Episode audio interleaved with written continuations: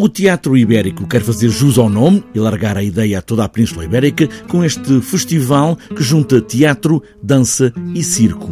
Rita Costa é aqui a cara do festival. A ideia é ir à Espanha e juntar tudo e todos com Portugal e dar palco a novos espetáculos. Portanto, a ideia surgiu também de perceber um bocadinho o que é que significa este nome de Ibérico, não é? Referente aqui ao teatro ibérico também.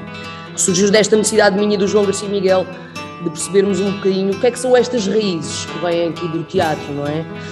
Um, e esta ideia de juntar Portugal e Espanha uh, vem muito dessa ibericidade que está intrínseca não só no nome, mas também nesta busca por esta identidade, não é? Por esta identidade artística que nós, uh, de alguma forma, acabamos por herdar. Festival Solos Ibéricos, que quer também dar o palco do Teatro Ibérico a novos artistas nas áreas do festival, teatro, dança e circo. Sim, uh, tem a ver com essa ideia também de descentralizar um bocado a, a, a cultura, isto é, de uma forma centrada, neste caso em Lisboa, não é? Que é aqui na nossa sala, tem a ver também com dar espaço a artistas emergentes, artistas nem sempre têm, têm palco em Lisboa.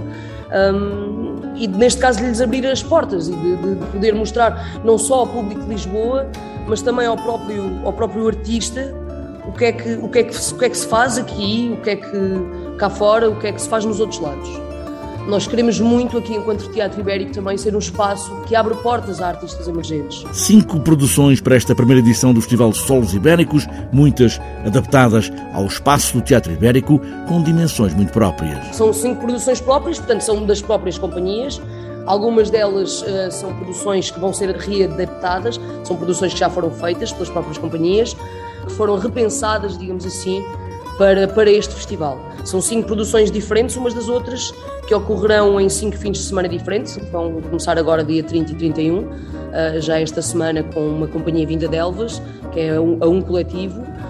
E depois teremos outras quatro durante o mês todo de novembro, todos os fins de semana, sábados e domingos, companhias que foram convidadas para cá vir. Espetáculos em cada um dos fins de semana, a partir deste último de outubro e todo o mês de novembro, com produções para todos e há mesmo um dos espetáculos para infanto-juvenil.